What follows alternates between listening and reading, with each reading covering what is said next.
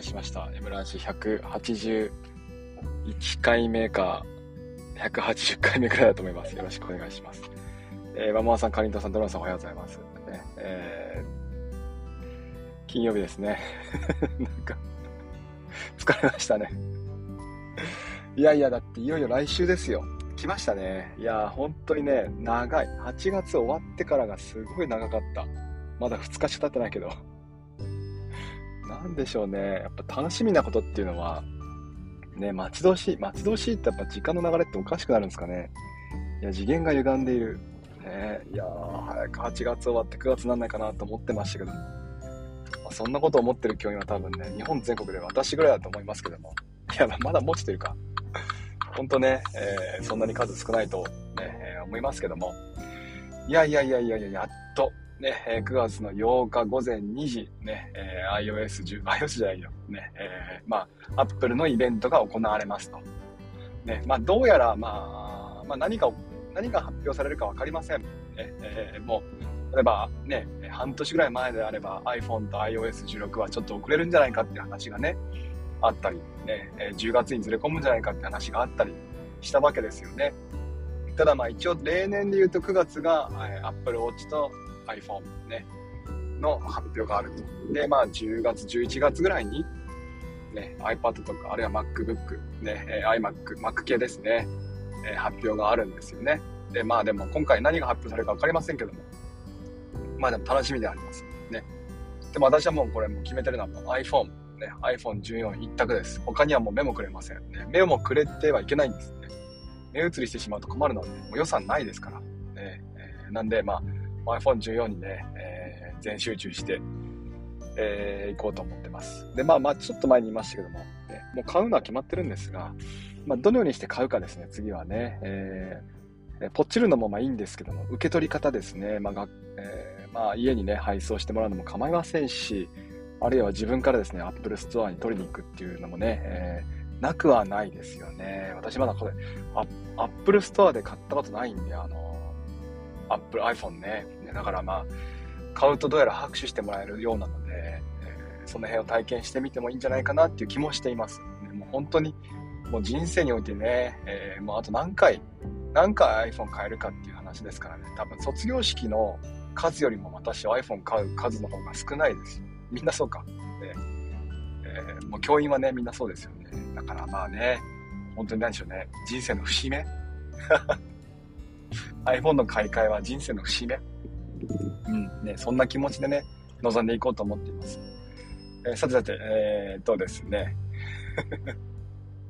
ついてきてますか？皆さん大丈夫ですか？ね、えー、で、本日はですね、まあ、その iPhone14 ね、えー、まあ、アップルイベントをね、まあ、120%楽しむためにですね、えー、復習をしていきたいなと、ね、思っています。iOS16 ですね。えー、もう例年秋に、まあ、iOS、iPadOS、MacOS にアップデートされますけども、そのアップデートされる内容についてはですね、もう発表会が終わっています。6月の WWDC、ね、えー、ワールドワイドディベロッパーズカンファレンス、ね、アップルの、まあ、アプリ開発者向けの、ね、発表会があるんですけども、そちらの方で、えー、もう iOS16 っていうのはこういう機能が入りますよっていうね、アナウンスはしてるわけですね。えー、なんで、えー、もう新しい iPhone の UI とか、ああるいは、何でしょうね、まあ、性能、ねえー、そういったものはね、もうね、イメージできるんですね。え、こちらはま復習して、え、具体的なね、え内容を振り返りながらイメージトレーニングをしていこうと思っています。皆さんもですね、iOS16 プレビューというふうに、ね、検索してもらえると、Apple の公式のね、えページがおそらく一番上か、あるいはま3番目以内にね、ヒットすると思いますので、ね、そちら見てみてください。えっ、ー、と、まずもうその、ね、iOS16 見てもらうと、一番上にですね、もう iPhone10、iPhone の iOS16 が載った、ね、iPhone の画面が出てますよね。こちらがもう、トップページに見てもらうと、お何でしょう、こうウィジェットですかね。えー、まあ、中継画面っていうんですか。ね、これまではもう時計のみのね、シンプルな表示でした。あるいはま通知が少し入るぐらいですかね。それがですね、ウィジェットが受けるようになった。ね、えー、これがまあ iOS16 の目玉ですよね。まあ、Android じゃねえかなんてね、発表の当日は私はね、叫びましたけども、まあまあまあ、でもね、えー、なんでしょうね、こういった、あまあ、ユーザーにとって優しい、ね、ワクワクを与えるようなね、え UI の導入は嬉しいですよね。まあさ、下ね、スクロールしていくと、まあ iOS16 に自分らしくパワフルにっていうね、えー、iOS15 が自分らしくなかったことを言うとそうではないですよね。パワフルではなかったかって言われば、そうではないですよね。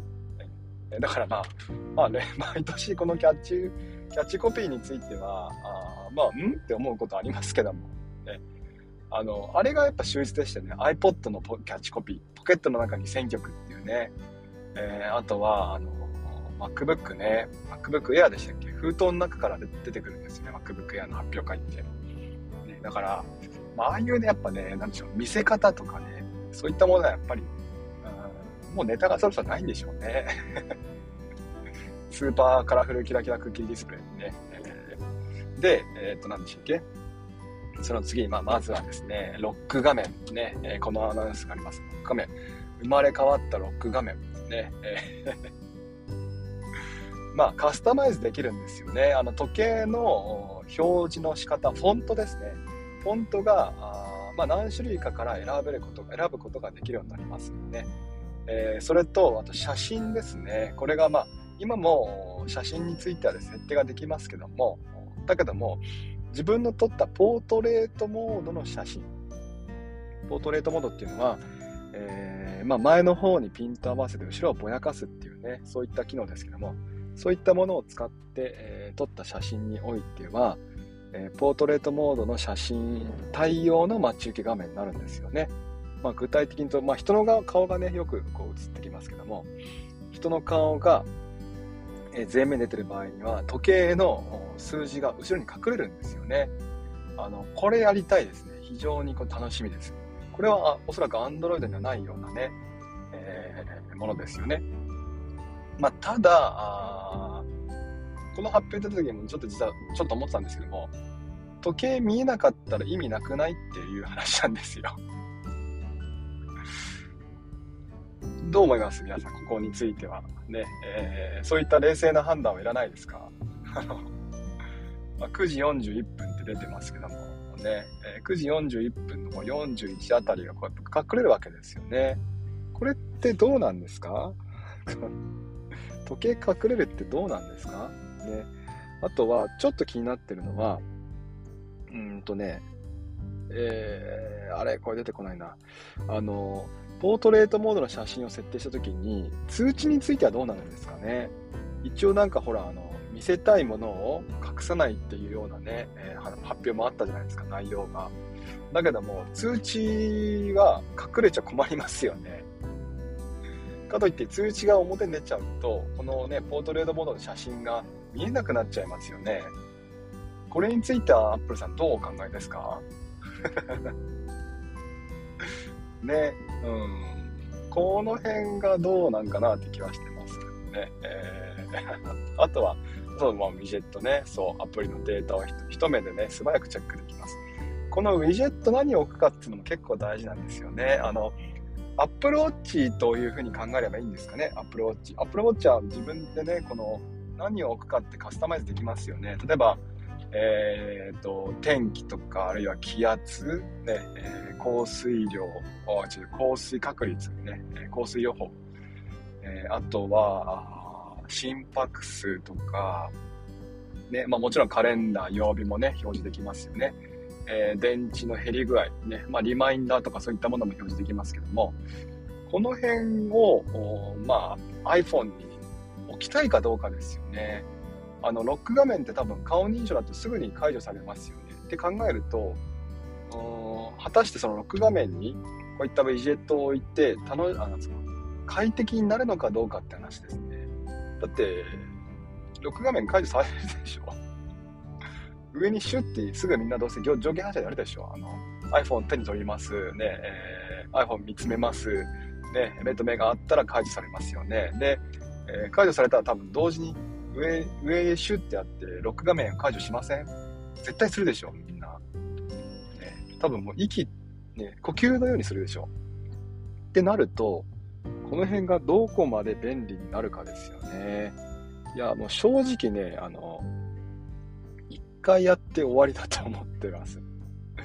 ねえー、俺のね、僕の考えた最強のロック画面っていうね、えー、ツイートを私がして終わりかなと 思ってます。あとはまあ皆さんの、えー、僕の考えた最強の録画面を見て、まあ、ふむふむと思うのかなってね。まあ、ここについてはね、あの、多分、これから iOS のウィジェットのブログ記事とか出てくるんでしょうけども、多分それよりも、あの、Android のね、ウィジェットの、なんでしょう、皆さんのノウハウを見た方がいいと思ってます。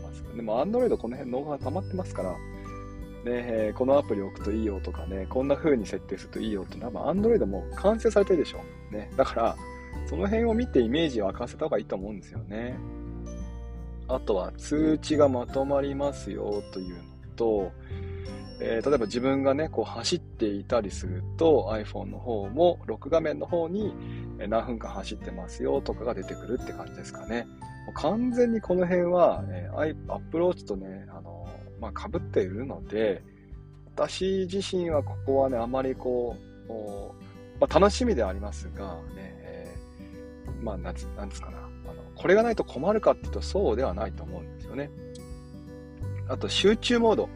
やっぱここのアップデートが来ましたね。えー、iOS15 からですね、集中モードというのが入っています。iPadOS に入ってますけども、さらっと入ったんですよね、この集中モードというのは。で、えー、だけども、実はこれすごく、ね、便利で、場所によって設定ができる。ね、ということは、学校に、えー、着いたら、もう勝手に集中モードをね、設定して通知が来ないようにするとか、でもっとカスタマイズしていくと、えー、待ち受けの画面ですね。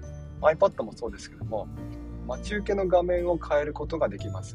家だとこの待ち受け、ね、この画面を見せるようにして、待ち受けの画面っていうとちょっと語弊がありますかね。えー、ページですね。スクロールしていくページがありますよね。このページの1枚目と3枚目を家では表示してで、学校では2枚目だけを表示してっていうことができるんですね。これはまあ非常に便利かなと思うんです。ね、で、えっ、ー、とまあ、この辺のね、今ちょっと集中モード、設定のしづらさがある、ちょっとね、奥深くにね、えー、まあ、隠れているので、この辺をね、わかりやすくね、スワイプするだけでっていうね、風にしていますかね。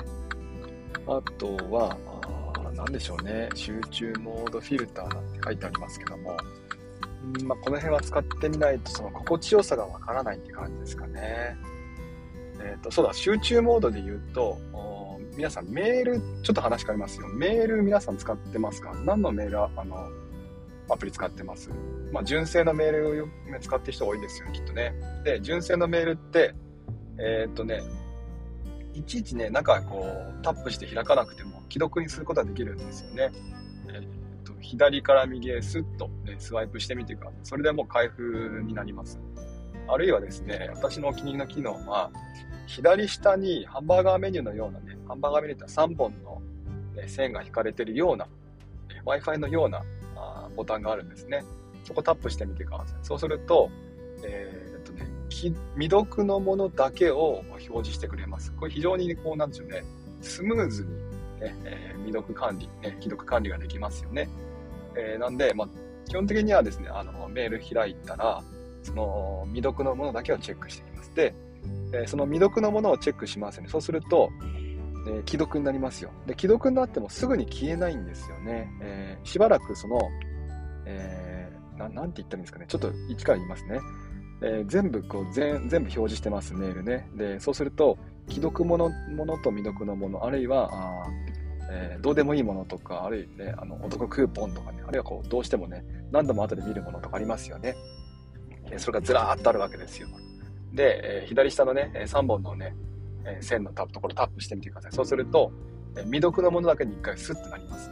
ね。で、その未読のものを、まあ、中から選んで、じゃあ今日はこれ読もうって見てみますよね。で、見終わりましたって。で、またね、画面に戻ると、未読のものがまだ表示されてるんですね。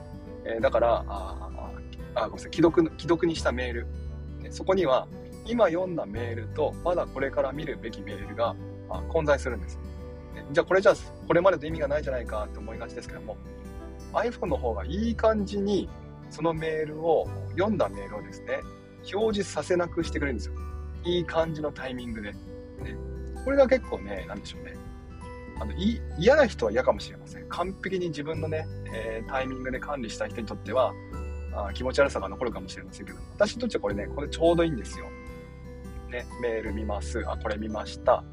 で、その日1日ぐらいはですね、えー、今日見たメールみたいなのが表示されるんですよね。で、翌日ぐらいには昨日見たメール、ね、開封したものは非表示にして、まだ見てないものはあ未読にするっていう風になってるんです。この辺がね、まあ面白いですよね。あとはですね、写真ですね。家族との共有写真アプリっていうのがあ出てきました。これも完全に見て寝殺しですね。えー、家族がみんな iPhone であれば、あこのみんなでね、共有のアルバムを作ってそこに写真をね、入れていくっていう方法でもう十分間に合うんじゃないかなと思います。ただここが iCloud のデータ容量をね、どこまで消費するかっていうのが気になります。ねえー、と現状、写真の共有は iCloud のデータ容量を圧迫しますよね。なんだけど、写真の、何でしょうね、共有アルバムってものもあるんですよ。ちょっとわかりますかね？iPhone、iPad、Mac とかで写真の共有をオンにすると、ね、えー、データを食います。例えば iPhone 撮った写真をパシャパシャ撮りますよね。そうすると自動的に iPad の方でも表示されるんですよね。iCloud 共有オン。これすると iCloud のデータ表示しちゃいますけども、えーと、共有アルバムというものを作ると。ね、こちらの共有アルバムについてはデータ容量の圧迫はありません。これ非常に便利ですよ。多分5000枚、確か5000枚ぐらいまではですね、えー、iCloud の共有アルバムで、えー、何でしょう、逃がすことができました。まあ画質が少し落ちますけどもね、圧縮されますけども、だけども、まあ、えー、写真で、データ圧迫したくないだけど、いろんな端末からこれを見たいという人にとってはですね、この iCloud 共有アルバムってものを使うとね、いいかなと思います。で、えー、またね、えー、次の話で言うと、まあ、その写真関係のね、今、あの話がちょっと長いですね。発表でも長かったですね、確かね。やっぱりここは何でしょうね、Google フォトとか、あるいは見てねっていうね、アプリ、家族でこう、写真を入れてって共有するっていう、そういった企業の強化を図ってるんですかね。えっ、と、まあ、お父さんだけ iPhone でお母さんは Android とかね、あるいは、えー、えー、なんでしょうね。お母さんが逆、まあそのパターン、その逆パターンでもいいんですし、あるいはですね、おじいちゃんおばあちゃんなんです、多分ターゲットはね。えー、ね、なでしょうね。まあ孫の写真を見たいわけです、おじいちゃんおばあちゃんが。ね、いちいち送るのもいいんだけども、おじちゃんおばあちゃんを iPhone にして、ね、iPhone 買ってもらって、もしもしくは買ってあげて、iPhone 渡すと。おじいちゃんここね、ここ見てもらえばね、あの見れるからねっていうふうに設定しておけば、えー、簡単にね、写真の共有ができるんですよね。多分こうやって狙ってシェア率のアップをね、測ってるんじゃないかなっていう気はしています。ね、続いて今ね、えー、写真の話しました。次はメッセージですね。メッセージの進化は、これ嬉しいんだけども、本当に日本人使わないですよね。もう LINE 文化、本当にね、もう、ねえ LINE なんですよ、みんな。だ、いや、だってさ、メッセージもっと使った方がいいですよ。グループ機能ありますよ。ね、テレビ電話できますよ。ね、なんなら別に電話だってあれですよ、あの、なんでしょう、LINE と同じようにできますよ。あの、電話料金かからないでできますよ。もっとここ使ってくれないかな。だからここね、iPhone だけっていうのが一番の問題なんですよね。えー、だって、LINE だと iPhone だけじゃなくてね、Android と一緒にできるわけじゃないですか。ねそう、連絡取るときにいちいち iPhone ですかって聞かなくていいんですよ、LINE の場合は。で、LINE、LINE ありますって聞けばいいんですよ。ね。いやー、だからさで、フルフルでね、交換するわけでしょ、みんなして。ねえ。いやー、ここはちょっと LINE に勝てないでしょう。メッセージのアップデートしても。いやー、悔しい。ねえ、いやいやいや、あとね、日本人のね、好きな匿名文化っていうのが、メッセージだとできないんです、確か。ね。あの iCloud の名前が表示されるんですね。だから、私だとは MO ですけども、ね、何でしょうね。MO としてのアカウントと、あとは、例えばまあ、ね、えー、実名のアカウントと2つとかできないんですよね。LINE はできるじゃないですか、それが。ね、この辺もね、やっぱちょっと相性が悪いんですよね。えー、そうなってくると、この後のね、シェアプレイなんかも、まあ、あんまり普及しないですよね。さあ、あとはじゃあ続いてですね、メッセージが終わったら今度メール、先ほど言いましたね、メールの話が出てきて、えー、送信を取り消すっていうね、話、あるいはこう予約するね、えー、そういったものも出てきました。あの、純正のメールで好きなところはですね、日付と時間が設定してあるようなメール、いや違うな、日付と時間がメールの本文にあったら、そこタップすると、カレンダーとか、あるいはリマインダーの作成をしてくれるんですよね。だから、例えばこうメールでね、えー、9月の2日、ね、15時に会議がありますっていうメールがね、送られてきたとしましょう。そうすると、9月の2日15時って部分が、なんか点々点ってね、えー、下線が引かれるんですよ。そこタップしてもらうと、下線のとこタップしてもらうと、カレンダー作成とかリマイナー作成って出てくるので、で私の場合はそういったものはカレンダーに、ね、登録してます。カレンダーにポチってすると、えー、9月の2日15時カレンダーに、会議とかって出てくるんですよね。